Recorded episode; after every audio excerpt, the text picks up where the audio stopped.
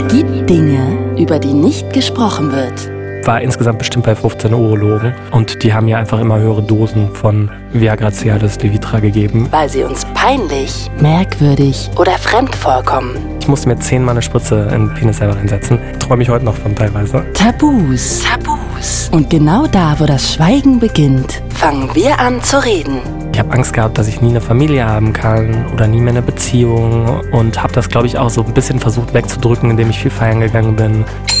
It's Fritz. It's Fritz. Tabulos. Sprechen, worüber man nicht spricht. Mit Claudia Kamit. Herzlich willkommen zu einer neuen Folge von Tabulos mit mir, Claudia Kamit.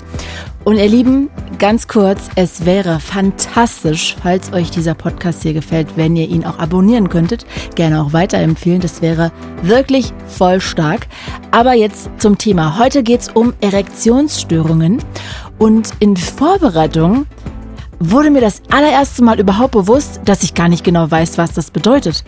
Äh, sorry, wenn es jetzt sehr explizit wird, aber bedeutet das, jemand kriegt gar keinen mehr hoch? Oder dass jemand nur kurz einen Hoch bekommt? Oder wird er nur ein bisschen steif? Oder wird er nur manchmal steif? Also, ich weiß verdammt wenig darüber. Die ganzen Sachen werde ich aber gleich mal mit Max besprechen, denn der er hatte schon in seiner Jugend mit Erektionsproblemen zu kämpfen. Dann begann für ihn eine wahre Ärzte-Odyssee. Ich will natürlich wissen, hat er Viagra ausprobiert? Musste er sich operieren lassen? Wie war das, wenn er eine Frau kennengelernt hat? Also, da kann man ja eigentlich nur knutschen, ne?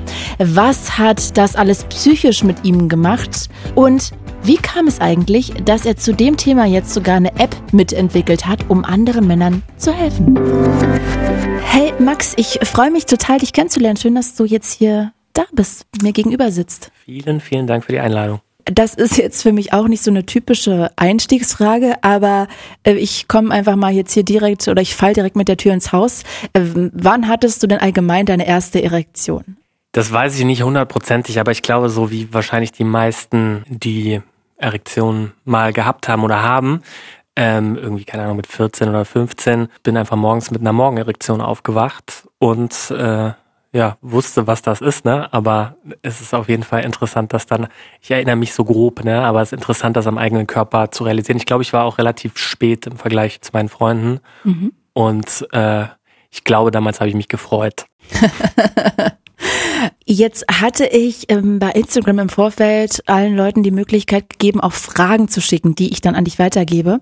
Und ähm, ich habe ja gedacht, ähm, dass es einfach vor allem mir nicht klar ist, weil ich einfach eine Frau bin. Aber ähm, das fand ich total interessant auch, dass viele Typen meinten, was eigentlich genau mit Erektionsstörungen gemeint ist. Also woran merkt man, dass man eine Erektionsstörung hat? Kannst du das kurz erklären? Ich meine, in einem Satz würde ich sagen, die Erektion funktioniert nicht so, wie, wie man denkt, sie sollte. Also so richtig plump, man kriegt keinen Hoch, aber das gibt ja, es gibt sozusagen, es ist nicht schwarz oder weiß oder 0 oder 1, sondern es gibt viele Graustufen dazwischen. Wie sind denn die Graustufen dazwischen? Halbsteif, Penis wird warm, aber nicht hart, weil fließt Blut durch. Mhm. Aber wenn man das jetzt wissenschaftlich sich anguckt, dann ist eine Erektionsstörung, es gibt tatsächlich einen Fragebogen, den der nennt sich International Index of Erectile Function. Ist total stumpf eigentlich, es sind fünf Fragen. Ja, schieß mal los, weißt du die Fragen? Ja, die erste, die erste Frage ist, kannst du eine Erektion erzeugen? Ja, dann kannst du jemanden penetrieren. Kannst du, ich paraphrasieren logischerweise, ne? Mhm. kannst, also kannst du, kannst du eindringen, kannst du Geschlechtsverkehr haben, kannst du den Geschlechtsverkehr beenden und ist der, was ist satisfying auf Deutsch? Äh, ist befriedigend. Befriedigend, genau, für dich und deinen Partner. So, das sind die fünf Fragen. Oder Partnerin. Oder Partnerin, genau. Und die fünf äh, Fragen, da gibt's fünf Antworten jeweils dazu, zwischen geht gar nicht und absolut. Mhm. Gibt's eins, zwei, drei, vier oder äh, fünf Punkte. Das addiert man. So, und wenn du äh, jetzt, ja, fünf ist die geringste Punktzahl, 25 die höchste, und dann gibt's sozusagen Abstufungen von keine Erektionsstörung, milde Erektionsstörung, mild, moderat, moderat und schwere Erektionsstörung. Mhm. So, und wenn man jetzt aber mal sich die Realität anguckt, wie ein Arzt eine Erektionsstörung diagnostiziert ist, ich laufe zum Arzt, sagt, ich habe eine Erektionsstörung, der wird da nicht nachgucken. Stimmt, das ist mir noch nie aufgefallen. Stimmt, das ist ja total schwierig, ne? Genau, der, das ist selbst diagnostiziert, der verschreibt im Zweifel irgendwas und schickt dich wieder weg. Das ist eigentlich der Prozess. Wie eigentlich auch doof, ne? Ich meine, wenn man sich das mal anguckt, eigentlich, wenn jemand eine Depression hat, ja, dann äh, geht der auch nicht zum Arzt, der Arzt sagt, ja, ha, ha, ha, ha, Sie haben eine Depression, hier ist ein Medikament, tschüss. Sondern ähm, im Normalfall na, wird die Person dann irgendwie überwiesen zum Therapeuten, vielleicht verschreibt der Arzt trotzdem irgendein Medikament. Und es gibt auch da Tests, ne? Und es gibt auch da Tests, genau. Bei einer Erektionsstörung ist es tatsächlich eigentlich komplizierter. Eine Erektionsstörung ist ein sehr, sehr guter Indikator für Herz-Kreislauf-Erkrankungen, also Schlaganfall, also in, in Zukunft, also ein Risiko-Alarmzeichen. Ah. Äh, Schlaganfall, ähm, Herzinfarkt, aber auch andere Sachen, logischerweise auch für eine Depression. Ne? Eine Erektionsstörung kann einen sehr, sehr traurig machen. Ich würde mir wünschen, dass da ganz viel anders gemacht wird. Der Normalfall ist eigentlich selbst diagnostiziert. Ich habe Probleme mit meiner Erektion, ich bekomme kein Hoch, das geht nicht immer. Ja. Weil ich noch eine andere hm, Aussage dazu bekommen habe, die ich weitergeben soll. Vielleicht sagst du einfach, was deine Gedanken dazu sind. Und zwar hat mir jemand geschrieben, hm, Erektionsstörung, ist das eine subjektive Wahrnehmung oder ein medizinischer Fakt? Und geht der da nicht rauf oder nicht mehr runter? Also ich bin kein Mediziner, ne, auch wenn ja, ich, klar. ich arbeite in dem Bereich mittlerweile, aber deswegen alles, was ich medizinisch sage, ist immer, ist, ist so gut ich kann. Aber es, erstmal geht er nicht rauf. Es ist ein medizinische, medizinisches Symptom oder eine Krankheit. Es ist halt irgendwie dann am Ende auch selbst wahrgenommen, wie schlimm oder nicht schlimm das ist. Und es wird ja wahrscheinlich auch an eine Häufigkeit geknüpft sein, oder? Also, weil wenn ich jetzt, sagen wir mal, vielleicht aufgeregt bin, weil ich eine neue Frau abgeschleppt habe, die so scharf ist und ich total verknallt bin und vielleicht deshalb gerade keinen hochkriege, dann wird das ja noch nicht eine Erektionsstörung sein, oder? Ja, also außer das ist dann immer so und äh, es, wie gesagt, eine Erektionsstörung hat verschiedene Faktoren oder ist multifaktoriell. Ähm, das geht halt von der Psyche über zentrales Nervensystem, bis fließt da Blut rein und kann der Penis das Blut im Penis halten, also gehen die, gehen die Venen zu. Mhm. Und ähm, das kann halt verschiedene Gründe haben. Medizinisch ist das so, dass wenn das länger als sechs Monate präsent ist, Verstehe. dann ist das medizinisch eine Erektionsstörung auf der anderen Seite. Ne? Für manche Leute ist eine, ist eine, eine Erektion super, die für andere vielleicht nicht super ist. Du meinst, wenn einer irgendwie so mittelsteif ist, ist der eine schon damit zufrieden und der andere noch nicht? So? Nein, nicht jeder ist ein Porno-Darsteller. aber ähm, steif sollte er doch schon. Steif ist steif, sein. aber es gibt auch verschiedene Arten, also verschiedene. So, verschiedene sorry. Oh Gott, jetzt habe ich gerade vorher so, ein, so einen Song im Kopf. Ähm, du weißt, Life is Life. steif ist, ja. Sorry. Vom Prinzip her, ne? Ist jeder Körper anders und jede, also Penisse sind verschieden groß, haben verschiedene Anatomie. Mhm. Äh, es gibt auch Blutpenisse und Fleischpenisse. Fleischpenisse, genau. Muss man den Unterschied erklären? Fleischpenis, der ist immer groß und der Blutpenis wird erst durch das Blut und die Erektion groß. Sehr gut. Ich verwechsel es nämlich immer. du kannst auch medizinisch testen, ob da Blut reinfließt und ob das drin bleibt. Du kannst Leuten äh, Spritzen in Penis setzen, die sozusagen die Arterien aufmachen. Ei, au. Ähm, und dann siehst du halt, ob da was steht oder ob die ganz doof diese Soße wieder rausfließt. Aber ähm, das ist halt auch nur ein Faktor was du beschrieben hast gerade, ist ein anderer Faktor, nämlich dass Leute so nervös werden oder dass möglicherweise psychisch irgendwas da ist, was verhindert, dass, dass Menschen eine Erektion bekommen können. Das ist auch eine Art der Erektionsstörung. Okay, also es ist wirklich sehr facettenreich. Von daher am besten würde ich sagen, ohne dass wir jetzt beide Mediziner sind, wenn das über ein halbes Jahr hinausgeht, dann kann man anfangen, sich Gedanken zu machen. Bis dahin ist noch erstmal alles vielleicht im Rahmen. Naja, also wenn, wenn das einen belastet, ne, und nicht funktioniert. Das stimmt. Wenn es einen belastet, weißt du? sollte man eh immer früher gehen. Ähm, die Frage ist auch, wie wichtig wirklich die medizinische Definition ist äh, für den Einzelnen. Das ist vielleicht gar nicht so wichtig, ja. Das kommt drauf an, wie sehr man darunter leidet, glaube ich.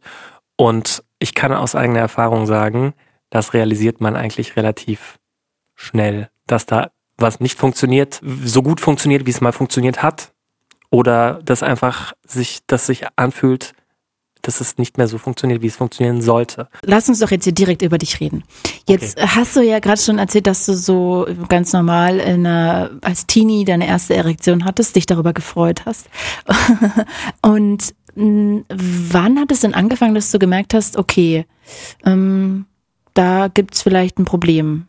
Ich würde sagen, das ist sehr, sehr schwierig, äh, so den, den Finger drauf zu legen, aber irgendwann so mit 19 oder so, also ähm, kurz bevor ich 20 geworden bin, Und ich habe mir das ewig auch selber nicht eingestanden. Also äh, ich dachte, war ich bin gestresst und so, ja.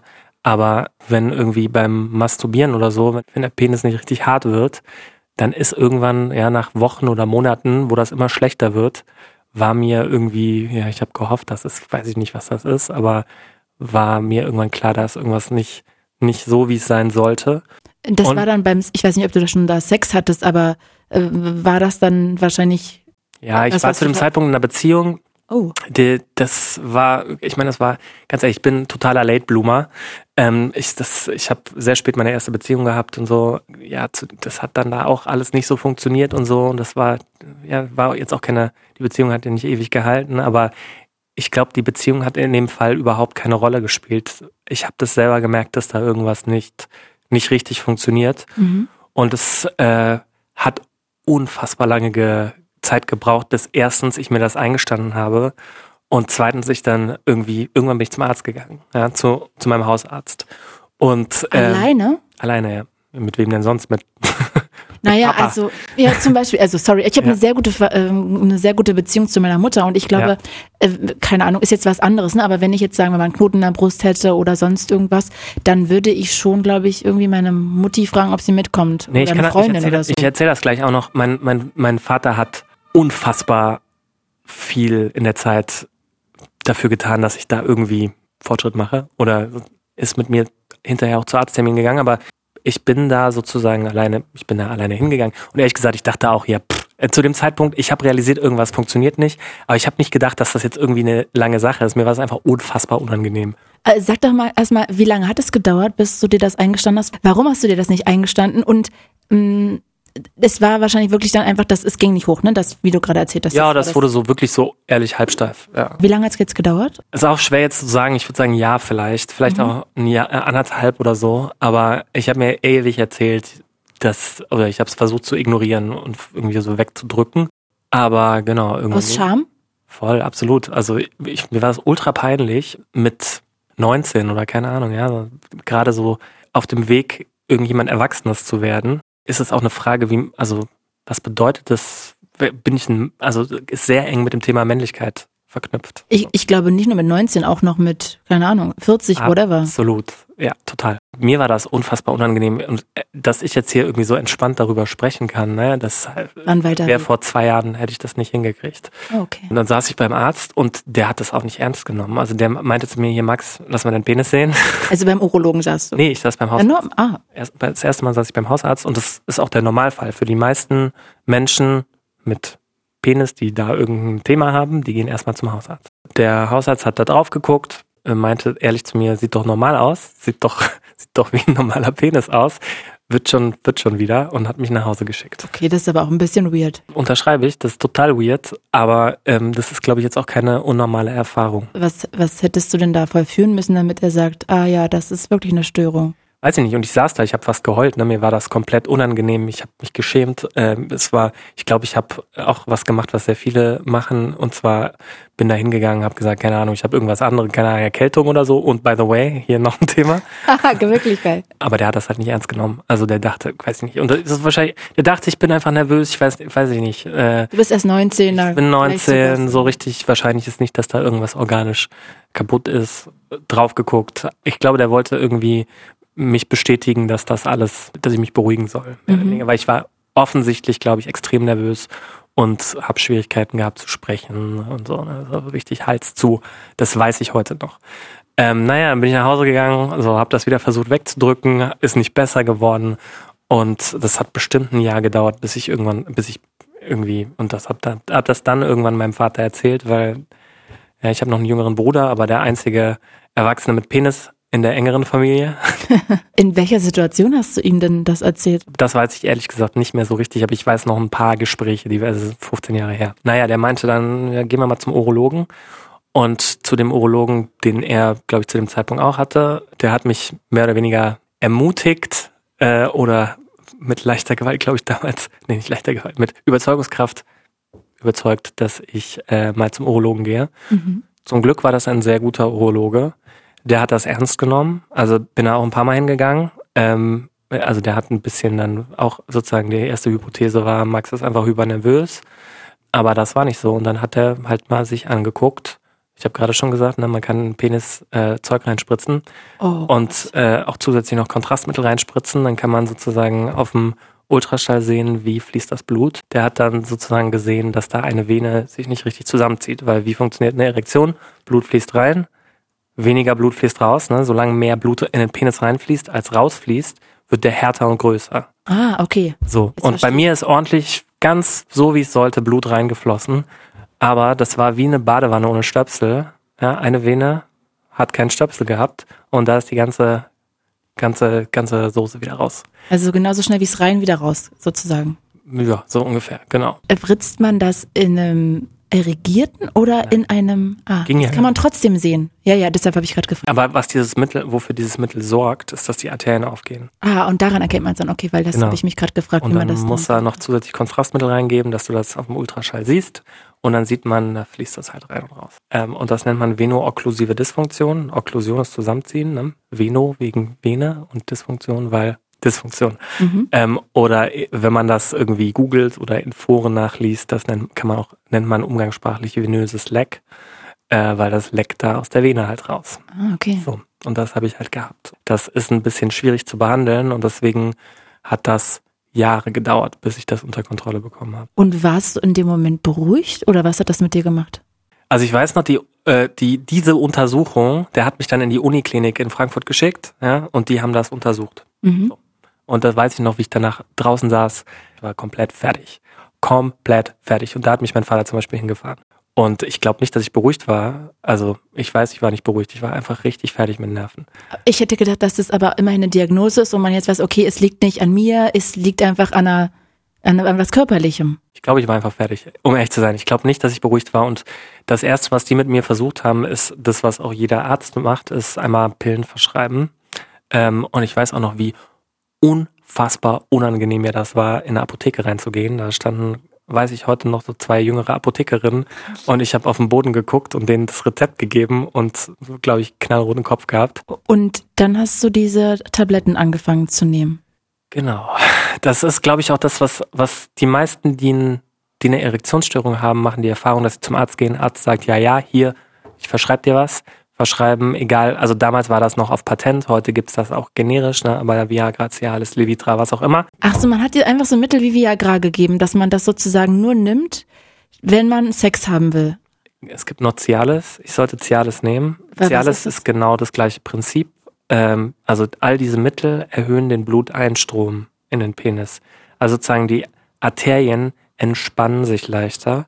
Wenn die sich entspannen, fließt Blut rein. Mhm. So, die Hoffnung war, ja, ja, dann machen wir das noch viel leichter, dass da irgendwie Blut reinfließt, so dass so viel Blut reinfließt, dass am Ende mehr, trotzdem mehr Blut reinfließt. Also hat nicht funktioniert. Äh, und was ich genommen habe, ist äh, damals vor allem, also ich habe alles, alle, die haben mit mir alles ausprobiert. Aber das sind jetzt, das habe ich immer noch nicht kapiert, sind das jetzt Mittel, die man jeden Tag wie eine Pille, jeden Tag, also wie meine Antibabypille, jeden Tag morgens eine? Oder äh, wenn man, sowieso glaube ich, dass Viagra funktioniert, das nimmt man ja jetzt nicht nur jeden Morgen, sondern nur, wenn es losgehen soll. Ja, du hast vom Prinzip her komplett recht.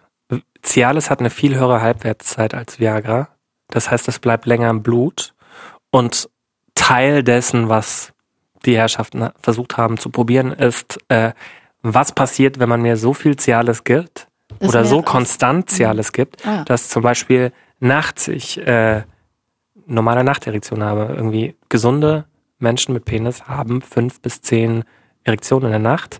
Okay, du siehst gerade meine großen Augen. Ich dachte, man hat nur eine, ich kenne nur eine Morgenlatte. Das ist sozusagen das Überbleibsel. Ja, Ah. Ich Hat- glaube, da gibt's man verschiedene- fünfmal nachts einen irrigierten Penis. ja merkst ja nicht, schläft ja. Äh, Ich merke es nicht, aber okay. Und das hat irgendwas, das hat mir irgendwie vor ein paar Wochen jemand nochmal genau erklärt, das hat irgendwas mit den Schlafzyklen zu tun. Aber vom Prinzip, ja, ist das auch so ein bisschen wie, fast wie ein Training nachts. Ja, wird einmal richtig schön durchgespült und da kommt dann Sauerstoff rein und so.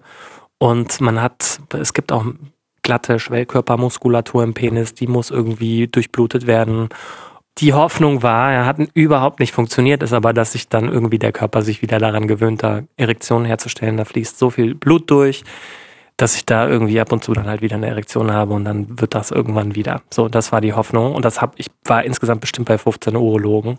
Ähm, und die haben ja einfach immer höhere Dosen von Viagra Cialis Levitra gegeben über, das waren so die ersten zwei Jahre oder so. Jetzt warst du ja in der Sturm- und Drangphase. Nicht, dass du das jetzt nicht noch wärst, aber, aber damals war es ja wahrscheinlich echt krasser, also gerade Anfang 20. Wie war das denn damit? Äh, Stehst du auf Männer oder Frauen? Frauen. Und wie war das? Naja, also ich bin unheimlich privilegiert aufgewachsen. Ich habe Zugang zu Bildung bekommen, äh, hab, konnte studieren und so, ne? Das hilft und dir aber nicht im Bett. Das, nee, das hilft mir nicht am Bett, aber ich habe grundsätzlich, glaube ich, ein sehr, sehr gutes, privilegiertes Leben geführt und ich bin eigentlich auch eher Optimist. Und ich habe auch damals, glaube ich, ein ganz gutes Leben gehabt, aber es war immer so ein bisschen wie ein Rucksack, den ich mitschleppe. Ah, verstehe. Ähm, ja, ich bin schon traurig gewesen deswegen und frustriert vor allem, das ist eigentlich der bessere Begriff. Extrem frustriert. Aber Real Talk, hattest du denn dann jetzt für eine Freundin oder immer Nee. mal wieder und was hast du dann gemacht? Ich habe anderthalb Mal versucht, Geschlechtsverkehr zu haben, über Mhm. Jahre hinweg, ja. Also innerhalb von vier Jahren oder sowas. Krass. Das hat nicht funktioniert. Aber ich habe irgendwie, also ich habe mich, glaube ich, auch ein paar Mal so mittel, mittelcool verhalten. Also ich habe auch mit Frauen im, Club, im Club rumgeknutscht und so. Und ich habe mich auf jeden Fall auch ein paar Mal einfach verpisst. Wenn es hätte ernst werden können, einfach weil ich nicht hingegangen Also ganz ehrlich, ich konnte, ich konnte, ich konnte mir selber das nur halb eingestehen, dass ich ein Thema habe und habe versucht, das trotz, trotz meiner, ich gehe permanent zum Urologen wegzudrücken.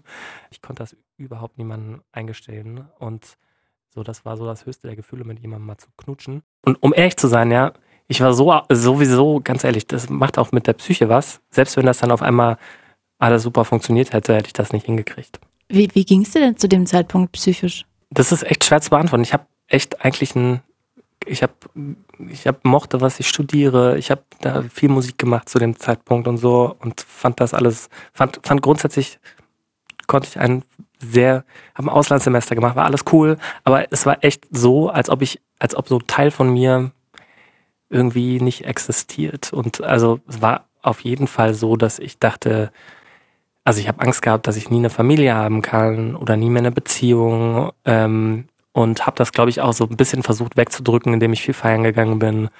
Also das ist so richtig schwer zu beantworten, wie es mir ging, weil es geht, ging mir nicht irgendwie gut oder schlecht. Ich habe Komponen- Komponenten im Leben gehabt, die ich super fand oder die, die ich sehr gut fand. Und gleichzeitig habe ich erstens immer, das hat sich echt wie, wie so eine Regenwolke, die einem hinterherläuft, angefühlt. Und wenn ich alleine war, habe ich schon sehr darüber nachgedacht. Also ich habe Phasen gehabt, wo ich einfach echt frustriert war. Klar. Ja. Kann ich total nachvollziehen. Wie, wie war es mit deinen Freunden, wenn ihr im Club wart? Wussten die das oder war Nee. das Schamgefühl zu groß, das zu sagen? Das wusste keiner. Also äh, wollte wollte ich und konnte ich auch keinem erzählen. Dafür hätte ich das wirklich ohne Mist. Ich habe echt Probleme gehabt, mir das selber einigermaßen einzugestehen. Ja, ich habe die, Ten also mein Hals ist zugegangen, wenn ich da mit, dem Arzt drüber gesprochen habe. Ähm, ich habe auch Angst gehabt, dass es, dass es nie wieder irgendwie irgendwas da geht. Mhm. Junge Typen um 20 oder 21 können sehr unan also können sehr Fies. vor 15 Jahren war irgendwie auch das Männlichkeitsbild ehrlicherweise auch noch ein anderes als heute. Stimmt. Ähm, was total wichtig ist, finde ich, dass, dass sich das entwickelt. Ich habe genauso dumme Witze gemacht wie alle anderen. Ich habe mich gerade gefragt, als du es erzählt hast, kamen mir so zwei Fragen. Wahrscheinlich sind die total knetendämlich. Ich stelle sie trotzdem. Ähm, was war denn, wenn du ein Porno zum Beispiel geguckt hast? Also hat man schon noch das Gefühl, auch erregt zu werden? Oder ist es sozusagen schon vorher Stopp? Das ist eine sehr, sehr gute Frage tatsächlich. Ich habe immer noch äh, Libido gehabt, die war nicht weg. Also ich habe Sex Drive gehabt. Ich konnte auch masturbieren, aber mit so halb so 30% steifen Penis, dann kommt dann irgendwann trotzdem Ejakulat raus und man hat so einen ganz leichten Orgasmus. Ist nicht so richtig befriedigend. Du realisierst halt da viel mehr als sonst, dass der Körper nicht funktioniert. Und die andere Frage, die ich mir gestellt habe, aber vielleicht beantwortet das auch das, was du gesagt hast, schon so ein bisschen. Aber wenn irgendwie zwei Kumpels, einer ist so ein, steht einer Frau hinterher und dann kriegt ihr so, ah, bist du rallig, das war wahrscheinlich Samenstau, was? Das war schon länger nicht mehr einen weggesteckt, so nach dem Motto. Äh, hat man, hat, also, hat man das, dass man, ich, ich weiß nicht, wie, wie das Wort dafür ist. Ich kenne nur das aus Samenstau, das ist ein prolliges Wort, aber, ja, ich glaube, Samenstau so richtig gibt's glaube ich, nicht. Äh, aber dass man sozusagen sich das so aufgest, also, weißt du, dass ich das so ein dass bisschen. man so Bock hat, dass man unbedingt irgendwie Geschlechtsverkehr haben will. ja, aber nicht nur im Kopf, sondern auch wirklich körperlich. Ja. Oder gibt's das Au- gar nicht? Ähm, ne, also ich glaube, es gibt auf jeden Fall, dass, dass sich irgendwie Verlangen anstaut, ja. äh, oder dass, dass man, ja, das, also deswegen hat man, glaube ich, auch nicht all, jeden Tag alle zwei Stunden Geschlechtsverkehr. Man kann auch ne feuchte Nächte haben, ne? Das ist ja auch sozusagen der Körper release da Samen. Mhm. Ähm, Released der Samen. Ja, also ich habe äh, auf jeden Fall zu dem Zeitpunkt nicht irgendwie, ich war eher, eher frustriert, verzweifelt. Mein Arzt hat mir damals auch gesagt, ich muss jeden Tag versuchen, irgendwie eine Erektion zu haben, Ach. damit da Blut durchfließt. Ne? Und ich habe das so gut gemacht, wie ich konnte, aber da ging nicht so viel. Und warum? Was sollte das bringen? Training? Dass die, äh, dass die Struktur im Penis sich nicht verändert. Also glaube ich, gibt, da gibt es relativ viel Forschung, wenn Leute eine Prostata-Operation hatten, da werden dann irgendwie Nerven durchtrennt, die haben auch erstmal kein, kein, keine Erektion mehr und die müssen sich das, müssen das dann zum Beispiel mit Vakuumpumpentraining unter Kontrolle halten. Sind das Penispumpen? Das sind Penispumpen. Mhm. Es gibt medizinische Penispumpen, es gibt Sexshop-Penispumpen und medizinische Penispumpen. Ach, okay. Er zahlt sogar die Krankenkasse. Jetzt hast du gerade erzählt, du warst dann bei diesem Urologen und dann hast du bist eigentlich von einem zum anderen, wenn ich das richtig verstanden habe und alle haben dir eigentlich nur dasselbe angeboten, immer verschiedene Pillen. Genau, also das war so, also Viagra gibt's ja auch erst seit Pi mal Daumen 25 Jahren und davor haben die eigentlich überhaupt nichts am Start gehabt, um Leuten zu helfen. Also irgendwie so wilde Wurzelbahn, also Johimberinde, komische Wurzel. Also die ersten 10, 15 Urologen haben einfach gesagt, funktioniert nicht, naja komm, machen wir mehr. Ja, funktioniert nicht. Ja, Maximum sind eigentlich 20 Milligramm am Tag, versuchen wir es mal mit 50. Cialis. Ähm, Krass. Und das hat, hat halt nicht funktioniert. Hatte das andere Nebenwirkungen? Kopfschmerzen, die Nase läuft die ganze Zeit, kriegst komplett rote Birne, äh, Rückenschmerzen, habe ich ja, alles ist auch nicht besser, als dann keinen Penis äh, im irrigierten Zustand zu haben. Wenn du das Gefühl hast, oh Gott, oh Gott, oh Gott, ja, ich muss das irgendwie unter Kontrolle kriegen und erstmal denkst, naja, die Ärzte wissen schon, mhm. dann machst du halt, was die machen. Ja, total, total. Also absolut. Aber wenn du jetzt schon nicht eine rote Birne hast, einen heißen Penis und Rückenschmerzen. Und wie ging's du dann weiter? Also du bist, bist ja hoffentlich dann irgendwo mal hingekommen, jemanden, bist irgendwo mal da angekommen, wo es naja, also dann irgendwann habe ich im Internet so einen Typen gefunden, krassen Quacksalber, glaube ich, der äh, David Copperfield. So ungefähr, ja. Äh, der meinte zu mir, ja, wir machen Reboot mit deinem Penis. Ähm, ich musste mir zehnmal eine Spritze in den Penis selber reinsetzen. Oh Richtig belastend, wirklich träume ich heute noch von teilweise. Das war wirklich zum Kotzen. Da saß ich teilweise stundenlang bei mir auf dem Bett und habe das nicht hingekriegt. Das und was war da drin? Was sollte das bringen? Alprostadil. Das ist nur eine, das ist das gleiche, das gleiche Zeug, was man, was man da zum Untersuchen nutzt. Äh, geht einfach, gehen die Arterien raus. Ich glaube, Höchstdosis habe ich mir reingesetzt und ohne Scheiß. Also der, der meint, wir machen das zehnmal, danach lernt der, damit lernt der Penis wieder, wie, wie das funktioniert, ja, und dann wird das schon. Habe ich zehnmal gemacht. Ja, hab dann da Bombenerektionen über Stunden gehabt. Wirklich? Okay. Wirklich. Ähm, sind aber auch immer schlechter geworden von einem Mal zum nächsten. Ja. Aber hat überhaupt keine nachhaltige Wirkung gehabt. Äh, ja, wahrscheinlich auch teuer, ne? Ja, äh, boah, keine Ahnung, weiß ich nicht mehr. Und dann habe hab ich einen, äh, in irgendeinem Forum gefunden, dass eine Klinik ähm, in Thüringen das operiert, weil die sozusagen von innen verklebt, die Vene, die nicht richtig funktioniert bin da hingefahren, beziehungsweise da hat mich mein Vater zum Beispiel hingefahren. Aber verklebt müsste man das wäre meine Idee auch gewesen, dass man doch die Vene irgendwie versuchen muss, kleiner zu machen, dass immer nur noch ein bisschen weniger immer raus als rein kann. Also damals war das auch experimentell und so, gibt es relativ viel Forschung zu.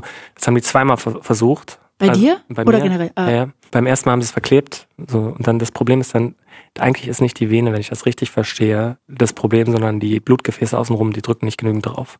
So hat der Körper einfach eine neue Vene gebaut beim ah. zweiten Mal ne, sind die wieder, dann sitzt, kriegst du einen Schnitt in die Hüfte rein, durch das Venengerät in den Penis, sind nicht mal mehr durchgekommen, so, so sehr verklebt haben die das. Oh Gott. Naja, und irgendwann saß ich mir Arzt gegenüber. Boah, bist du mal operiert worden? Nee, das, nicht mal das Kleben, das Verklebtsein. Nee. Das hast du nicht geschafft. Also ich weiß, weiß bis heute nicht, ob ich da nicht noch Kleber drin habe. Irgendwann hat mir ein Arzt erzählt, ich werde nie mehr eine Erektion haben. Ich soll mal überlegen, ob ich eine ein Implantat haben möchte. Oh Gott. Und ist ja eine schreckliche Nachricht, wenn man so jung ist. Oh, das war richtig scheiße. Aber zu dem Zeit, war ehrlich gesagt mit die wichtigste Nachricht, weil ähm, das war so, davor habe ich das Gefühl gehabt, ich gebe mich jetzt in die Obhut der Ärzte und den nächsten Arzt und den nächsten Arzt und so. Und das war wirklich der Zeitpunkt. Ich habe wirklich gedacht, fickt euch alle. Ähm, ich fange jetzt an, selber mich durch Medizindatenbanken zu wursteln. Und habe dann angefangen, selbst so ein bisschen Sachen zu machen, die ich, die ich da gefunden habe und so. Wie alt warst du da? Also wie sehr weit? Oh, ich tippen 23, 24. Okay, also so vier Jahre, fünf Jahre. Pi mal Daumen, genau. Brust. Ich habe mich noch nicht zu dem Zeitpunkt noch nicht damit abgefunden, weil sonst hätte ich das nicht gemacht. Und dann habe ich angefangen, da selber irgendwie mir eine Beckenbodentrainings-DVD zu kaufen. ähm, und habe dann da wie ein wilder Beckenbodentraining jeden Tag gemacht. Weil das was bringt? Sorry. Weil Beckenboden drückt auf den Apparat, ganzen Apparat, der hält sozusagen den ich will nicht sagen Heldpenis. Ich habe immer das Angst, falsche medizinische Begriffe zu sagen. Wir sind ne? keine, wir sind ja keine Das ist gut, das ist gut. Sagen, nee, genau, das umschließt eigentlich äh, den Penis innen. Weil bei der Frau ist schult das ja quasi den Muskel. Genau, ne, beim Männer haben wir auch einen Beckenboden oder männliche Körper, ja. Ach. Und der, der, der geht eigentlich mehr oder weniger um, um den Penis um rum. Den Penis im Körper rum, genau. Ah. Der Penis ist ja auch nicht nur das, was draußen hängt, sondern da drin das ist ja kein abgetrenntes Gerät. Ich habe das Gefühl gehabt, weiß ich bis heute nicht, ob das stimmt, aber ja, irgendwie ein bisschen Fortschritt mache ich. dann habe ich im Internet ähm, mehrere Ärzte gefunden, zu denen ich eingelaufen bin, die andere Leute ähm, empfohlen haben. Ja. Mhm.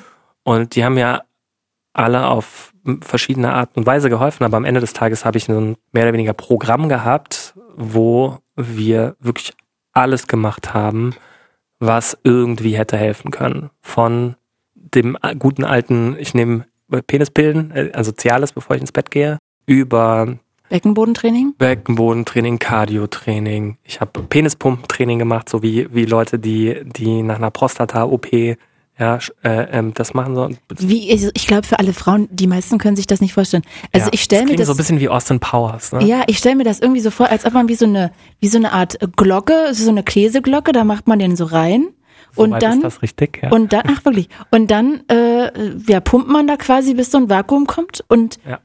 und dadurch geht er dann hoch, so langsam. Genau, zieht das Wie so ein Luftballon rein, ne? quasi. Dadurch zieht das Blut wird, kommt, fließt das Blut rein. Du ziehst das eigentlich rein, mechanisch. Ne? Ah, hm. Und wenn du, keine Ahnung, wenn du eine Penispumpe im Sexshop kaufst, da ist meistens noch ein Korkring dabei, den ziehst du drüber, dann bleibt das Blut, presst das ab, dann bleibt das Blut drin. Warum Korkring kann man vielleicht, also das ist ein Penisring, den man am Schaft des Penis anbringt, damit das auch ein bisschen, du guckst mich gerade so an, nee, du, was erzählst du, du, denn da? Nein, das ist alles richtig. Du kennst, du hast komplett die richtigen Informationen. Ich habe mir das natürlich alles nur angelesen. Alles angelesen, hervorragende Recherche. ähm, genau, am Schaft und dann äh, drückt das da quasi so ein bisschen ab, um Blut drin zu halten. Ah ja, genau. genau. Und da muss man auch aufpassen, wenn man das macht, dass man das nicht zu lange macht, weil sonst irgendwann ist das Sauerstoff in dem Blut weg, ne? Und man will, es ist nicht so gut, wenn man sauerstoffarmes Blut im Penis hat. Und ähm, ich hatte mal eine Sendung und ich weiß nicht mehr, also ich mache auch so Call-in-Sendungen, wo Leute anrufen können und ich weiß nicht, welches Thema ich hatte. Auf jeden Fall hat da ein Typ angerufen, der gesagt hat, er hätte immer nur mit Penispumpe Sex. Das heißt, also die haben das quasi wie in so ein Vorspiel eingebaut. Der hat das auch echt souverän erzählt, das fand ich total beeindruckend, dass sie sozusagen pumpen, dann äh, haben sie Sex und wenn sie merken, dass wer wird wieder schlaffer, dann, äh, dann legt sie sich wieder neben ihn, so wie ins Sexspiel eingebaut und pumpt wieder. Ne? ja, aber eher erotisches Fahrrad. Ja, ja. Und äh, pumpt dann so ähm, quasi weiter und dann geht's weiter. Konntest du denn zu dem Zeitpunkt dann auch so Sex haben? Nein, auf gar keinen Fall.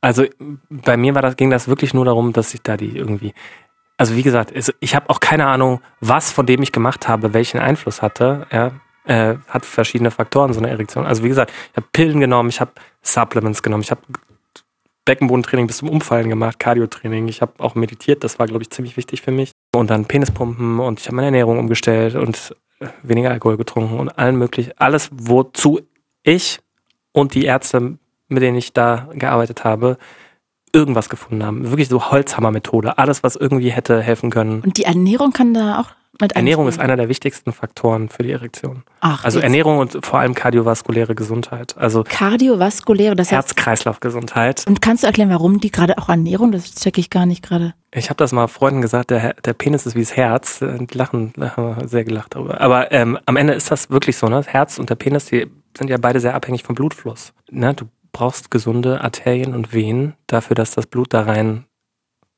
äh, läuft ja, oder rein schießt. Ernährung ist einer der Hauptbestandteile, wie du deine Herz-Kreislauf-Erkrankung, äh, äh, Herz-Kreislauf-Gesundheit beeinflussen kannst. Wenn du jeden Tag Cheeseburger und Pommes isst, äh, dann kriegst du irgendwann einen Herzinfarkt. So.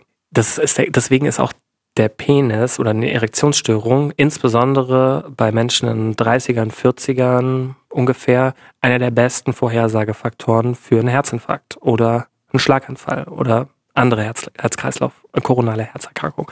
Das Ziel war, das Ding so zu äh, stressen, mhm. dass äh, uns so häufig wie es geht, da irgendwie Blut reinfließen zu haben und die, die Blutgefäße aus, sich ausdehnen zu lassen dass der Körper das irgendwie, dass da, dass der Körper langsam Fortschritt macht. Wie lange hast du das gemacht? Ewig. Also, naja. Ich habe irgendwann gedacht, nach relativ kurzer Zeit, da verändert sich was. Und das fand ich natürlich erstmal gut. Ähm, und äh, nach einem Jahr hat zum Beispiel Viagra wieder funktioniert. Also konnte ich wieder normale Erektion mit Viagra haben. nach, keine Ahnung, zwei Jahren bis heute, letzten zehn Jahre, glaube ich, habe ich eine gesunde Erektion. Und das habe ich noch ewig weitergemacht. Ja, ich habe die Hosen voll gehabt, dass das irgendwie sich wieder zurückbildet oder so. Warte mal, jetzt nur weil du das jetzt gerade so schnell gesagt hast, du konntest dann irgendwann ja. mit Viagra eine Erektion haben, die dann auch blieb. Genau, also offenbar, was auch immer das war, wahrscheinlich haben alle Faktoren, alle, all der Kram, den ich da gemacht habe, irgendeinen kleinen Beitrag geleistet. Ähm, genau, aber ich, ich konnte dann nach, nach einem Jahr unheimlich intensiv jeden Tag da Zeit investieren. Herzlichen Glückwunsch. Danke. Ähm, ging das wieder, ja, mit, mit Pillen.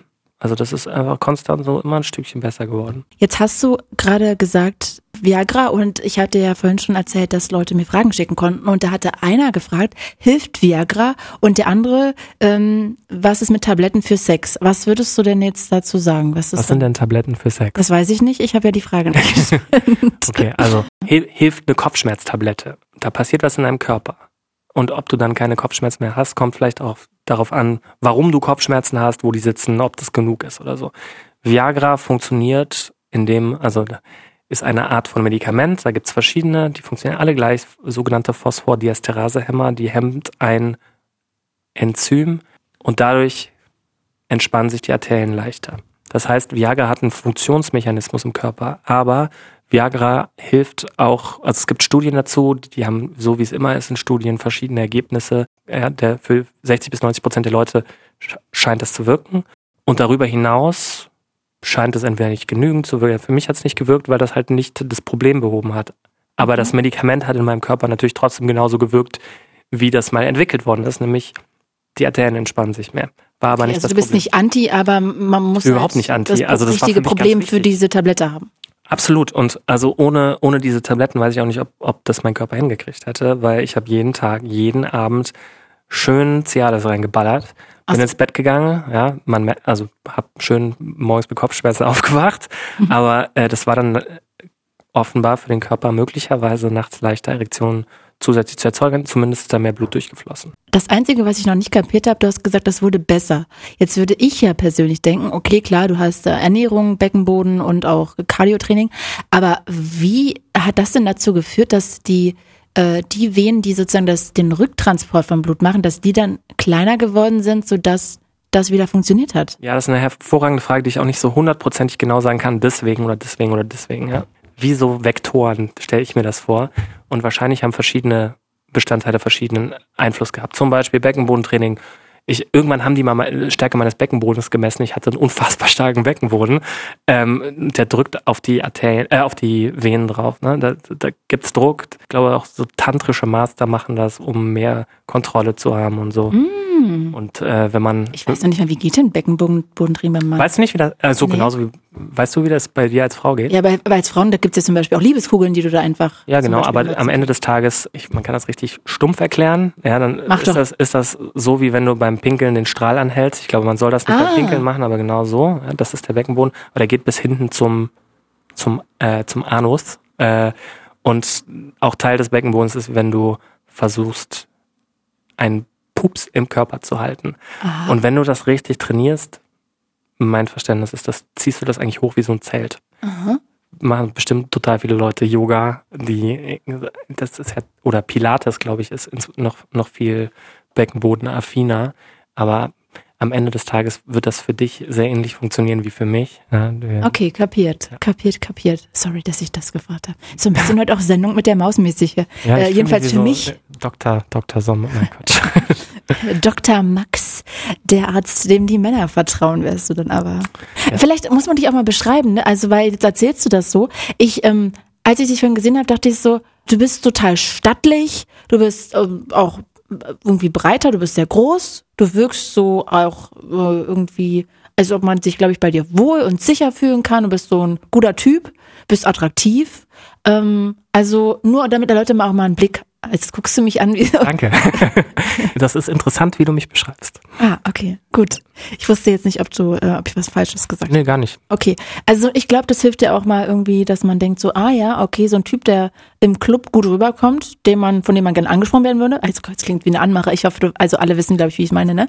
Ähm, da, dass der einfach auch so ein Problem haben kann, weil ich glaube, ich habe das Gefühl, gerade bei manchen Problemen denkt man immer, ah ja, also nur der, also eine Depression kann ja die nicht haben, weil die ja lacht. Und ähm, nee, also der kann ja nicht das und das haben, weil der ja so und so ist. Und irgendwie habe ich das Gefühl, dass auch bei Erektionsstörungen man jetzt bei dir nicht unbedingt davon ausgehen würde, weil man so Schubladendenken hat. Das kann sein, aber das ist wirklich, Erektionsstörungen sind so unfassbar häufig. Äh, also die werden natürlich häufiger, wenn man, wenn Menschen älter werden. Die gibt's auch wieder, so wie das immer ist, irgendwie in der Forschung gibt so von bis. Ne? Und man wirst ein Paper finden, das sagt irgendwie drei Prozent und du findest ein Paper, das sagt 76,5 Prozent der Männer haben eine Erektionsstörung. Ja, Forschung spricht immer von Männern und Frauen, aber ich glaube, es ist relativ safe to say, dass 30 Prozent der Menschen mit Penis eine Erektionsstörung haben. Ähm, okay. Und es gibt so die Daumenregel, ich glaube, das ist so halb, halb wissenschaftlich, aber so 30 Prozent in 30ern, 40 in 40ern, 50 in 50ern und so weiter. Mhm. Ist aber echt viel, ne? Ist brutal viel. Total viele Leute erzählen mir, dass sie das bei ihren bei Partnern in der Vergangenheit das Problem kennen. Deswegen, ja, das ist am Ende krasse Volkskrankheit, ähm, die irgendwie auch so popkulturell nicht existiert. ja, deshalb auch, auch eigentlich Film, perfekt weißt du, für diesen Podcast, Hol Tabu. Total, so Hollywood, wie viele Hollywood-Filme gibt's oder wie viele Filme an sich gibt's, wo das nicht, wenn das vorkommt, ist immer haha lustig, ja. Aber ähm, wie viele Filme gibt's, wo irgendwie das ein echtes Problem ist? Null, mir fällt keiner ein. Dir? Ich kenne nicht mal einen, wo es lustig ist. Ja, es gibt bestimmt irgendwelche Sachen, äh, irgendwelche Serien oder so, wo Witze darüber gemacht werden. Das ist auch, ist ja auch okay. Ja, man, also ich glaube, ich weiß nicht, ich glaube, man kann nicht über alles Witze machen, aber es, man kann auch Sachen irgendwie verantwortungsvoll lustig darstellen. Aber ähm, es, mir fällt wirklich nichts. Oh, dafür, dass das so eine krasse Volkskrankheit ist, gibt es, ist das nicht repräsentiert in der Realität, wenn man dann nach draußen geht.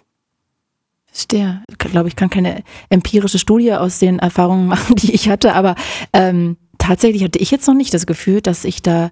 Aber die Frage ist halt auch, wie definiert man dann an der Stelle schon Erektionsstörung? Ne? Ist das schon, wenn Absolut. jemand am Ende vielleicht nicht kommt oder wenn jemand erstmal gar nicht erstmal ja. einen Steifen kriegt einmal im Monat? Also keine Ahnung, das ist ja dann. Es ist möglicherweise auch äh, eine Realität, die halt beeinflusst ist von, wenn du irgendwelche Leute kennenlernst und mit denen Geschlechtsverkehr hast oder so, dann sind das möglicherweise auch eher Leute, die sich da wohlfühlen. Ne? Ähm, und nicht verstecken, weil es ihnen peinlich ist. Das stimmt, aber ich hatte ja schon Beziehungen. Ja, ja, aber selbst in Beziehungen, ganz ehrlich, ich konnte damals keine, Be also wie hätte ich denn eine Beziehung? Also ich habe mich überhaupt nicht wohlgefühlt mit mir selber. Wie hätte ich ja, voll. Du bist jetzt äh, ja auch keine 60, wenn ich das, äh, wenn du mich schon beschreibst. Du keine 16, sagst du jetzt. Ah, weder 16 noch 60. Ja, ich, ich bin da in der Mitte. ähm, und und das, wie gesagt, das wird häufiger, wenn Menschen älter werden. Und das ist auch sehr häufig, dass Beziehungen daran kaputt gehen, auch auch irgendwie längerfristige Beziehungen oder Ehen. Wir können ja mal kurz zu dem Punkt kommen, warum du dich auch so gut auskennst. Zum einen dein Freundeskreis ähm, und du hast auch eine App deshalb gemacht. Mein Freundeskreis haben nicht alle Erektionsstörungen. nicht. Aber jeder vierte oder dritte. Wahrscheinlich. Nein, Spaß. Ja. Ähm, ich würde gerne auch über die App reden, denn du machst auch was in diese Richtung tatsächlich beruflich. Was genau? Ich baue mit einem meiner alten Ärzte und einem alten Freund zusammen eine Firma ähm, und wir am Ende des Tages machen wir ganzheitliche Andrologie oder Urologie. Ähm, natürlich inspiriert von dem, was ich im, im Leben da mit meiner Erektionsstörung erlebt habe. So, das mhm. ist jetzt irgendwie so ein bisschen länger als zwei Jahre her. Das, ganz ehrlich, wenn man so Medizinprodukte, das ist mittlerweile sind wir ein Medizinprodukt, ah. ähm, also zertifiziertes, CE-zertifiziertes Medizinprodukt haben wir gebaut. Das äh, Produkt heißt Regimen. Ähm, wir haben sozusagen die erste zertifizierte digitale Therapie für Erektionsstörungen gebaut. Also sagen wir mal, ich hätte jetzt eine Erektionsstörung ja. und ja. dann würde ich jetzt auf die App aufmerksam werden. Dann würde ich was machen?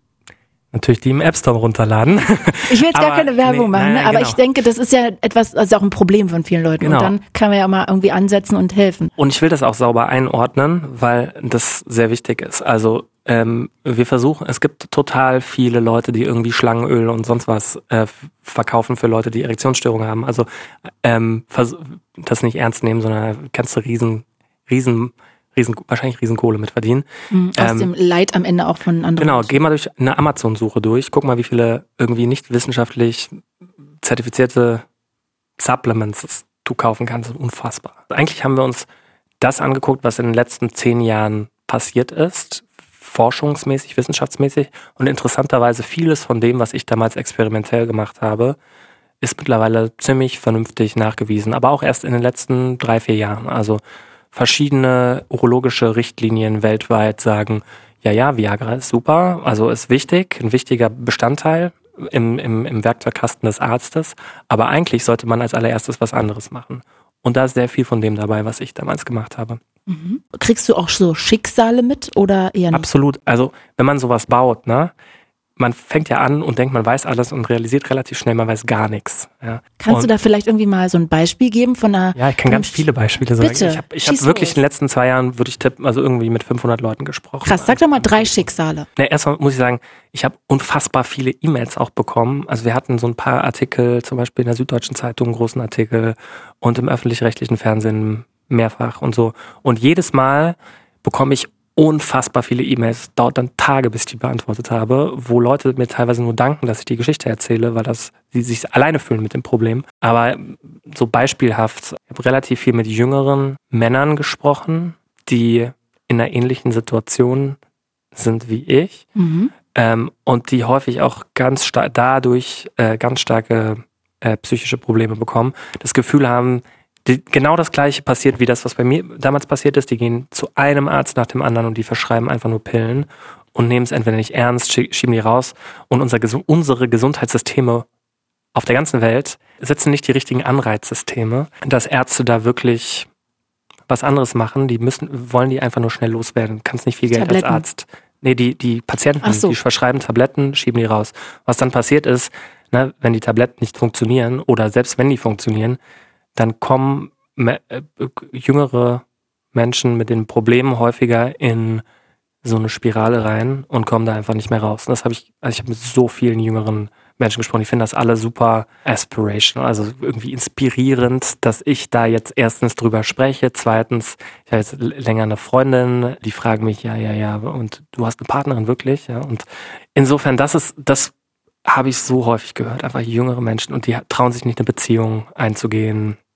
Also ich habe hab, hab wirklich auch äh, so Beispiele gehabt, wo Leute, also insbesondere einer hat mir erzählt, ähm, dass er suizidal ist slash war. Ja, ich habe mit dem ein paar Mal gesprochen, der noch gebeten, dass er sich bitte professionelle Hilfe holt. Mhm. Das hat er dann offenbar auch gemacht. Und er hat mir neun Monate später eine E-Mail geschrieben. Und das war so zum Zeitpunkt, wo sehr wenig für uns funktioniert hat, wo wir nicht hin verstanden haben, wie eigentlich so ein Produkt aussehen muss. Er hat jetzt wieder ohne, ohne Pillen dreimal die Woche eine Morgenerektion. Nicht komplett und so. Er würde nicht sagen, dass er geheilt ist, aber er sieht Licht am Ende des Tunnels. Er glaubt nicht, dass er irgendwie jemals geheilt sein wird und so. Aber er hat das Gefühl, er ist, fühlt sich es irgendwie. Geht aufwärts. Er, er hat, kann Kontrolle übernehmen über mhm. die Zukunft. So. Also. Ja, und ich glaube, das Problem ist wahrscheinlich, das Grundproblem ganz oft von den Leuten ist, dass sie sich alleingelassen fühlen und auch so hoffnungslos wahrscheinlich, weil sie alles durchprobiert haben und nichts funktioniert. Was mir auch noch einfällt, was ich häufiger gesprochen habe, ältere, also ältere in Anführungszeichen, ganz ehrlich, langsam bin ich auch älter, aber äh, so 40er, 50er, 60er, ja, ähm, mhm.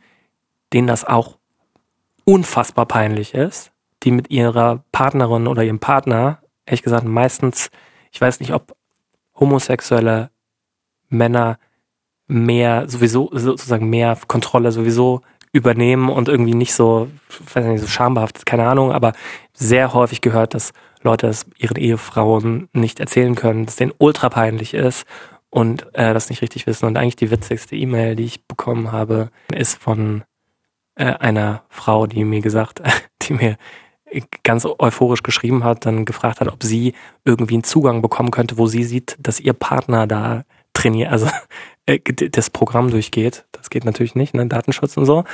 Aber ähm, weil sie bestätigt haben wollte, dass sie wollte sie sehen, dass der weitermacht. Ne? Ach so, dass er weitermacht. Ah, verstehe ich.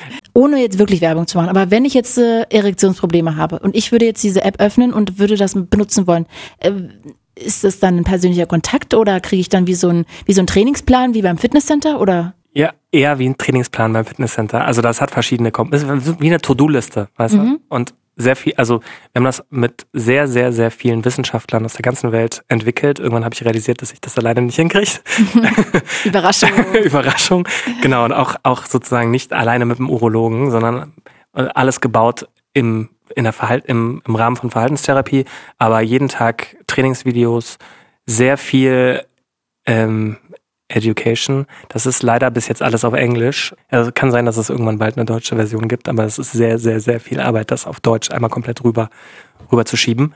Aber wir wissen, wir müssen das machen. Gerade wenn das auch Ältere benutzen, ne, die Total. vielleicht gar nicht Englisch oh, können. Wir haben, ich habe sehr viele enttäuschte E-Mails auch bekommen und dann sitze ich da, kann nichts machen. Schlechte, also ein, zwei schlechte App Store Reviews, wirklich hauptsächlich, weil entweder kostet Geld, leider zahlt das die Krankenkasse noch nicht, oder weil es nicht auf Deutsch das gibt. Aber wir arbeiten dran. Also wir arbeiten auch, wäre schön, wenn deutsche Krankenkassen progressiver sind. Die finden, Erektionsstörungen sind irgendwie so ein Lifestyle-Problem. Das sind es einfach nicht. Also wir arbeiten in so einem Innovationsprogramm mit der englischen Krankenkasse zusammen und mit Schweizer Krankenkassen. Die sind offener und offenbar verstehen die mehr. Also die Richtlinien sind weiter. Mhm. Ähm, ich hoffe, dass das irgendwie, dass irgendwelche Leute aus deutschen Krankenkassen zuhören und sagen, ey, lass mal irgendwie wenigstens mal ein ernsthaftes Gespräch, nicht immer nur so ein Blabla haben. Jetzt mal ja auch die Aber genau. wahrscheinlich viel Kohle verlieren wegen dieser ganzen Präparate, die einfach sinnlos verschrieben werden. Ja, wobei die sind mittlerweile nicht mehr teuer. Das Problem ist, dass langfristig, ganz ehrlich, du hast einen, einen der besten Vorhersagefaktoren für richtig fiese, teure Erkrankungen für Krankenkassen. Herzinfarkt, aber auch mentale Gesundheit. Ne? Eigentlich, das Ziel ist nicht, die Leute zu heilen, sondern äh, all das Wissen die Tools zu geben, dass sie selber Verantwortung übernehmen können, so wie ich das für mich machen konnte. Und wir erklären auch sozusagen, für wen zum Beispiel Penisbombentraining richtig ist. Oder es gibt ein paar Präparate, wo es Forschung zu Nahrungsergänzungsmitteln gibt. Für wen das richtig ist, habe ich auch genommen. Ähm, und für wen möglicherweise auch Pillen richtig sind. Und ehrlicherweise, man soll, also Menschen schämen sich auch, dass sie Viagra nehmen. Das ist irgendwie, immerhin kümmern sie sich um, um das Thema und schweigen das nicht tot. Wir nehmen die Leute eigentlich an die Hand und führen sie durch ein Trainings äh, Camp. Camp mit dem Wissen und den Ressourcen, dass sie sozusagen all diese Faktoren, die da einen Einfluss drauf haben, verbessern können, egal ob sie zu Penispumpentraining dazufügen oder andere Geschichten. Und also wir haben natürlich, ganz ehrlich, das haben mittlerweile Zehntausende von Menschen gemacht. Äh, wir haben unfassbar viele Daten. Wir gleichen sozusagen Tag null und dann alle 28 Tage wenn du dich erinnerst, ganz am Anfang, diesen International Index of Erectile Function. Wir gucken sozusagen. Diese fünf Fragen. Diese fünf Fragen. Wie gut ist die Erektion? Das scheint für drei von vier äh, Menschen zu funktionieren. Je häufiger man das nutzt, desto häufiger, äh, desto besser funktioniert das.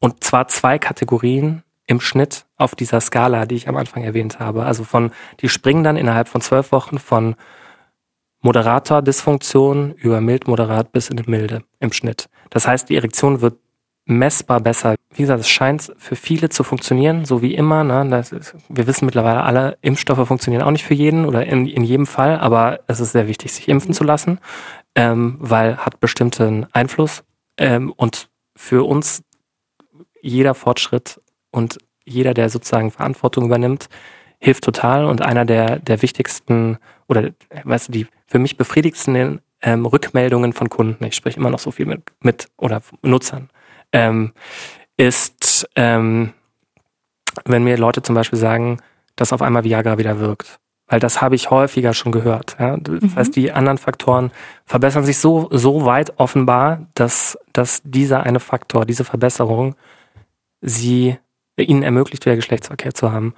Ähm, ja, und ich hoffe, das war jetzt nicht zu konfus, aber am Ende des nee. Tages ist das wirklich eigentlich, ganz ehrlich, ist eigentlich ein medizinisches Therapie slash Trainingsprogramm, was alles kombiniert, was hoffentlich hilft. Ich bin auch immer eigentlich Anti-Werbung, aber ich finde, das ist halt echt ein total medizinischer, sinnvoller Weg, dann wirklich, den man beschreiten kann und der, glaube ich, auch aus dieser, ja, aus dunklen Ecken auch wieder hervorholen kann, weil es, und ich glaube, das können viele äh, nachempfinden, die vielleicht auch schon mal irgendwie gesundheitlich, ähm, keine Ahnung, zu hasseln hatten und dann aber irgendwie das Gefühl hatten, es geht nicht weiter, es gibt keinen Weg, ähm, man ist bei 400 Ärzten gewesen und dann alleine so ein Strohhalm, an dem man sich klammern kann ähm, und der einen dann wieder irgendwie hochholt, ist ja total, ähm, ja, bewundernswert und auch total ähm, mega gut, dass ihr das, finde ich, gemacht habt. Ähm, jetzt komme ich aber nochmal zurück auf die Scham. Und zum Beispiel, zum einen würde ich gerne wissen, ähm, wenn wir darüber reden, ähm, wie war das denn, wenn du irgendwie auch beim Urologen saßt? Äh, wie saßen, wenn du sagst, da haben ja auch drei in den 30ern, wahrscheinlich zwei in den 20ern, saßen dann da auch zwei in den 20ern, drei in den 30ern? Also saßen auch jüngere Menschen? Nee, ich war immer der Jüngste. Aber gut, ich war auch Anfang 20, ne? Aber ähm, allein das fand ich super unangenehm, dass ich da nur mit Leuten saß, die mindestens doppelt so alt waren wie ich. Hat das die Scham Scham noch stärker gemacht? Für mich auf jeden Fall. Ich weiß nicht, ob das für jeden so ist, aber auf jeden Fall. Und ähm, ja, Sex, äh, eh Scham. Wie ist es, mh, hm, wenn wir jetzt mal aus deinen Erfahrungen und aus deinem Freundeskreis reden, ähm, wo du wahrscheinlich ähm, Dr. Love bist, Jetzt guckst du so. Aber ist ja so. Also ich glaube, wenn man jemanden hat, der da so viel zu sagen kann und es ein Thema ist, wo die meisten Typen eigentlich nicht mit raus wollen, dann wird man wahrscheinlich dich eher heimlich mal fragen als ähm ja, vor allem, was ich realisiere, ist, also wirklich mein gesamter Freundeskreis weiß mittlerweile, was ich tue. Und am Anfang fanden es alle lustig und jetzt finden es, glaube ich, alle ziemlich cool.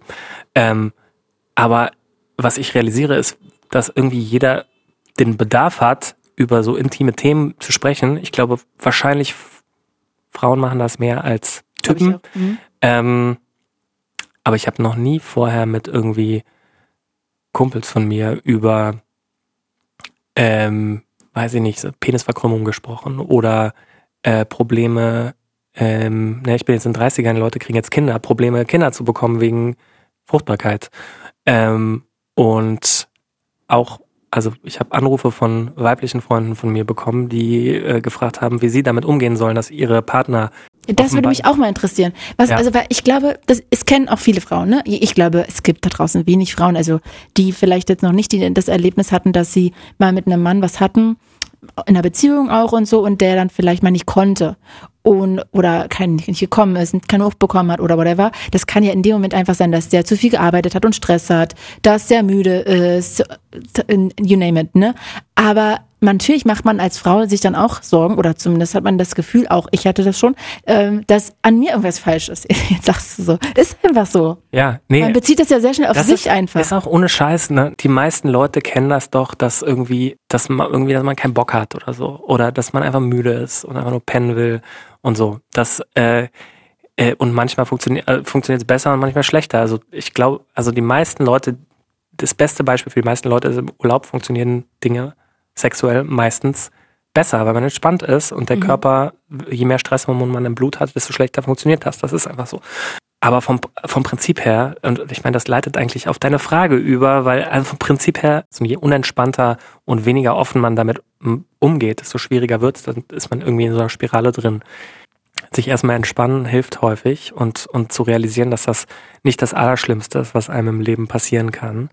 Ähm, und dann das braucht Stärke, ja, und Erektionsstörungen sind einfach scheiße. Äh, das muss man sich auch gar nicht irgendwie, muss man auch nicht so tun, als ob das alles irgendwie rosa-rot ist oder so. Aber dass man das ernst nimmt und irgendwie die Stärke findet, das hat, hat für mich ewig gedauert, bis ich das konnte, ja. Die Stärke findet, sich einzugestehen, mit seinem Partner darüber zu sprechen, selber daran zu arbeiten, irgendwie ganzheitlich daran zu arbeiten, zum Arzt gehen. Das sind alles Sachen, die man machen kann.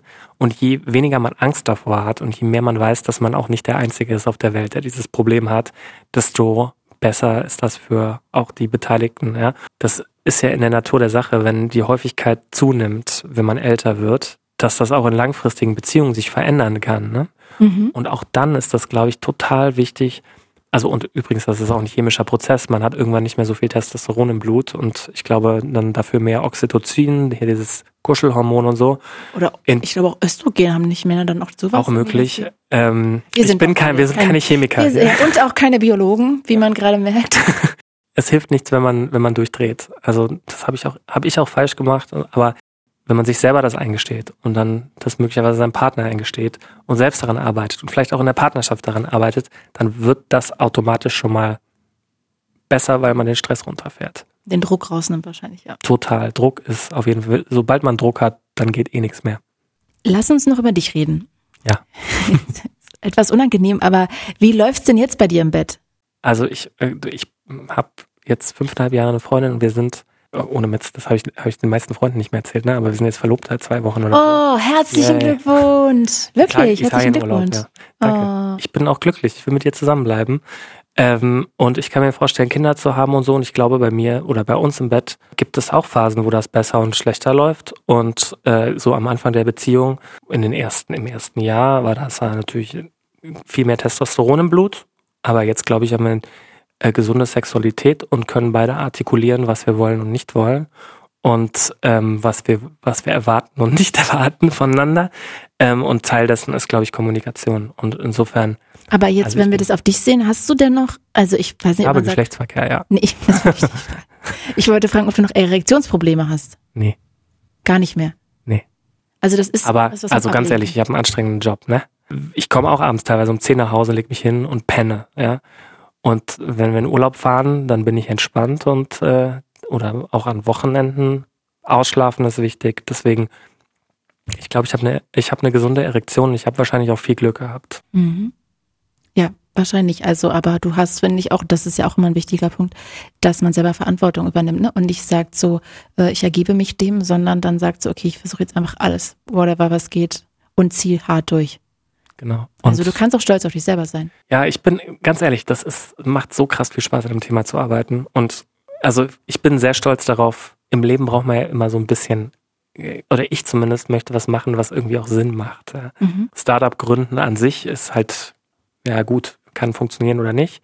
Ähm, aber ähm, mir macht, also ich bin da total stolz drauf, dass wir eigentlich aus einem Thema, was mich mal sehr belastet hat, irgendwie zehn Jahre später, dass ich da meinen alten Arzt anrufen konnte, der hat sich noch an mich erinnert mhm. ähm, und hat gesagt, ey, lass das bauen. Also ehemal, also richtig, also Forscher mit richtig viel Reputation. Und das macht mich krass glücklich, dass nicht nur ich da jetzt irgendwie rumspinne, sondern egal, ob das jetzt hier alles was wird, was wir da bauen oder nicht, dass wir ernsthaft Leuten offenbar helfen können. Muss man eigentlich noch sagen, dass so eine App natürlich keinen Arztbesuch ersetzt? Also ich glaube, das ist für alle klar, ne? Ich hoffe. Also wie gesagt, äh, ne, Viagra an sich ersetzt ja auch keinen Arztbesuch, sondern zum Arzt gehen, ganz wichtig. Voll. Mm, ich habe mal eine Dokumentation gesehen. Ich versuche es jetzt ganz kurz zu umreißen und da meinte einer, ich glaube, der war vom Playboy wirklich und der hat gesagt, mm, ja, er findet es komisch, also wenn ähm, Männer einen Film mit, keine Ahnung, Superhelden sehen, einen Film mit Batman oder Superman, dann äh, ist denen klar, ah ja, okay, wenn die da fliegen, das ist irgendwie im Greenscreen gemacht. Und ähm, wenn die vielleicht irgendwie einen Film sehen, wo jemand äh, 15 Mal im Körper mit einer Kugel getroffen wird, dann ist denen klar, ah ja, okay, das ist jetzt unlogisch, das passiert jetzt auch nicht. Wenn Männer allerdings ein Porno gucken ähm, und da jemand zwei Stunden eine Erektion hat, dann glauben Männer irgendwie trotzdem, ah ja, der hat ja zwei Stunden eine Erektion, das ist richtig männlich und dann ist ein Problem bei mir. Äh, glaubst du, dass diese, diese Welt von Pornos, die natürlich riesengroß ist und es gibt ganz viele verschiedene, aber dass sie auch irgendwie so ein bisschen darauf einzahlt, dass diese Schamgrenze so groß ist und dieses Tabuthema auch so riesig? Ich habe mich das auch schon ehrlich gesagt häufiger gefragt, weil insbesondere jüngere Männer, mit denen ich da tele telefoniere oder FaceTime, die fragen mich das immer. Ja? Und was fragen die dich? Pornokonsum, ähm, was hat das für einen Einfluss ähm, die haben auch alle, niemand weiß wirklich, wie normaler Sex funktioniert. Ja, es gibt ja da auch Studien und so weiter. Wie, was meinst du damit? In dem Alter oder generell? Generell, also wie lange. Ne? Und ich habe auch vor 15 Jahren gedacht, alle haben den härtesten Sex um mich rum. Zwei Stunden? ja, ohne Scheiß. Ne? Oder keine, selbst wenn es 20 Minuten sind, das klang wie, wie Fiktion für mich. Mhm. Ich glaube ganz ehrlich, unsere Gesellschaft hat schon immer noch das Bild von Typen oder von Männlichkeit, da ist relativ eng mit so einer Dauererektion. Potenz heißt ja können, ja. Mhm. Ja, Männlichkeit ist irgendwie immer noch so, so tief in der Gesellschaft drin, ähm, als, als irgendwie lange können, lange keine können, Probleme haben dabei. Genau. Eine Und Frau befriedigen können, weil man lange kann. Ja, ja. ja, ja, also Orgasmus ohne Witz, dann auch verschaffen. ohne Witz, du kannst dir gar nicht vorstellen, wie, äh, wie, was, als was für ein äh, Held ich mich gefühlt habe, als ich auf einmal, als auf einmal eine Frau einen Orgasmus mir, mit, mit mir im Geschlechtsverkehr bekommen konnte, ne? Und das hat möglicherweise auch nicht immer was äh, mit, mit dem Mann zu tun. Ähm, aber Aber ja, auch. Aber auch, natürlich. Aber wir haben so ein Bild in der Gesellschaft, glaube ich, immer noch. Ich glaube, das verändert sich und es ist Zum total, Glück, ja. Total gut, dass sich das verändert.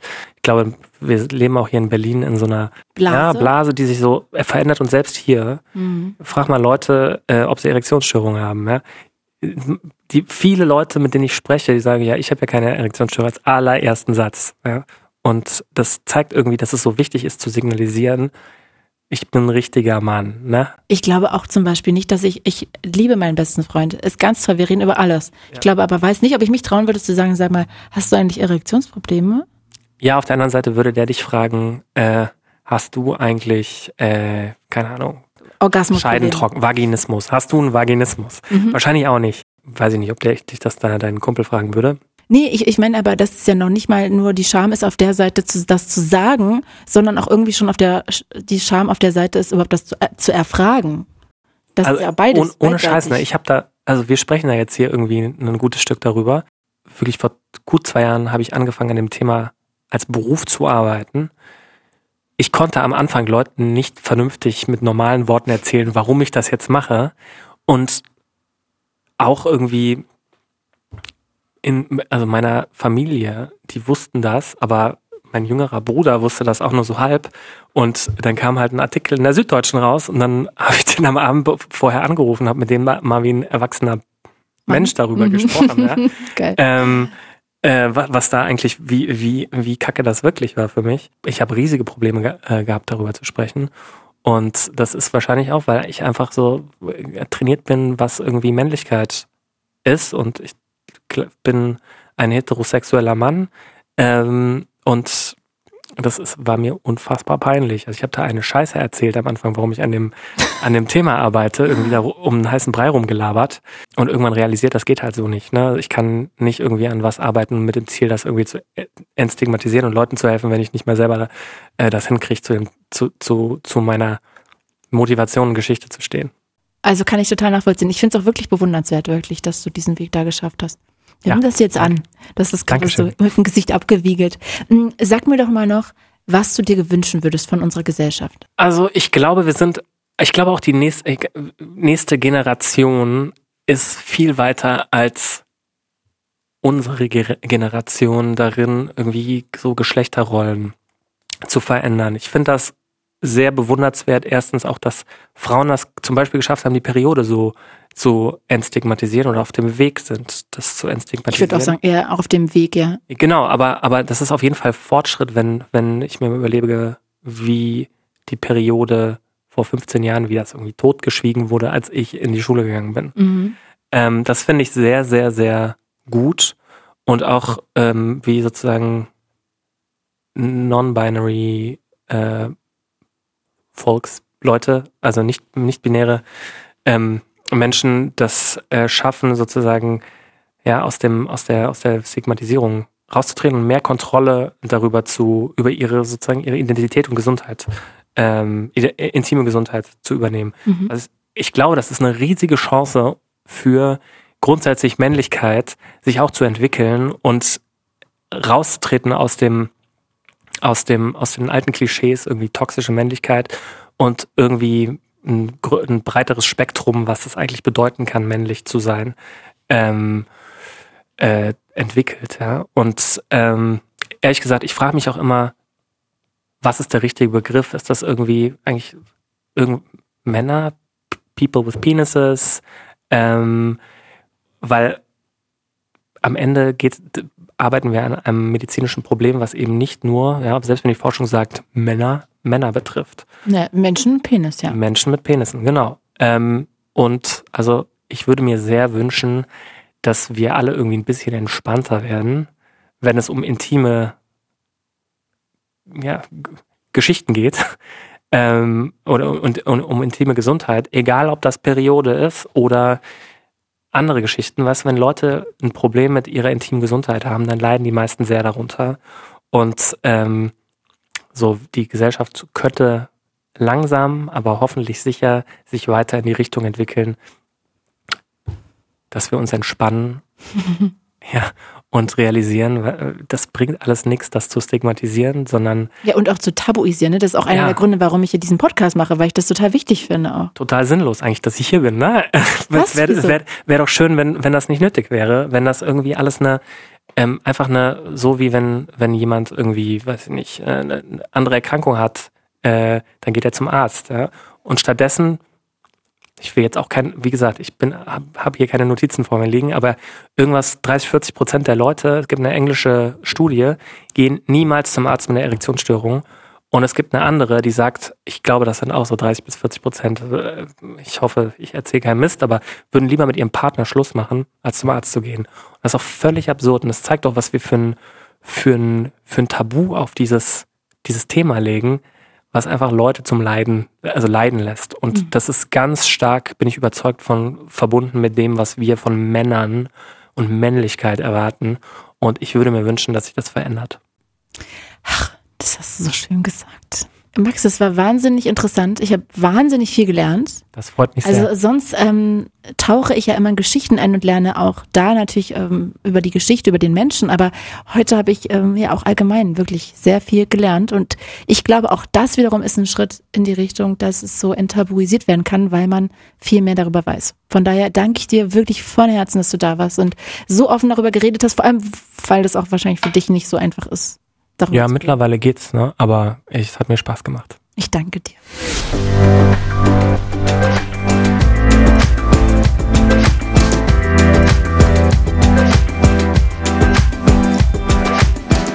Danke auch meiner Redakteurin Nicole Stärke.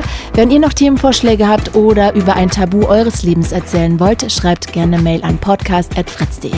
Ich bin Claudia Kamit und das war Tabulos. Fritz ist eine Produktion des RBB.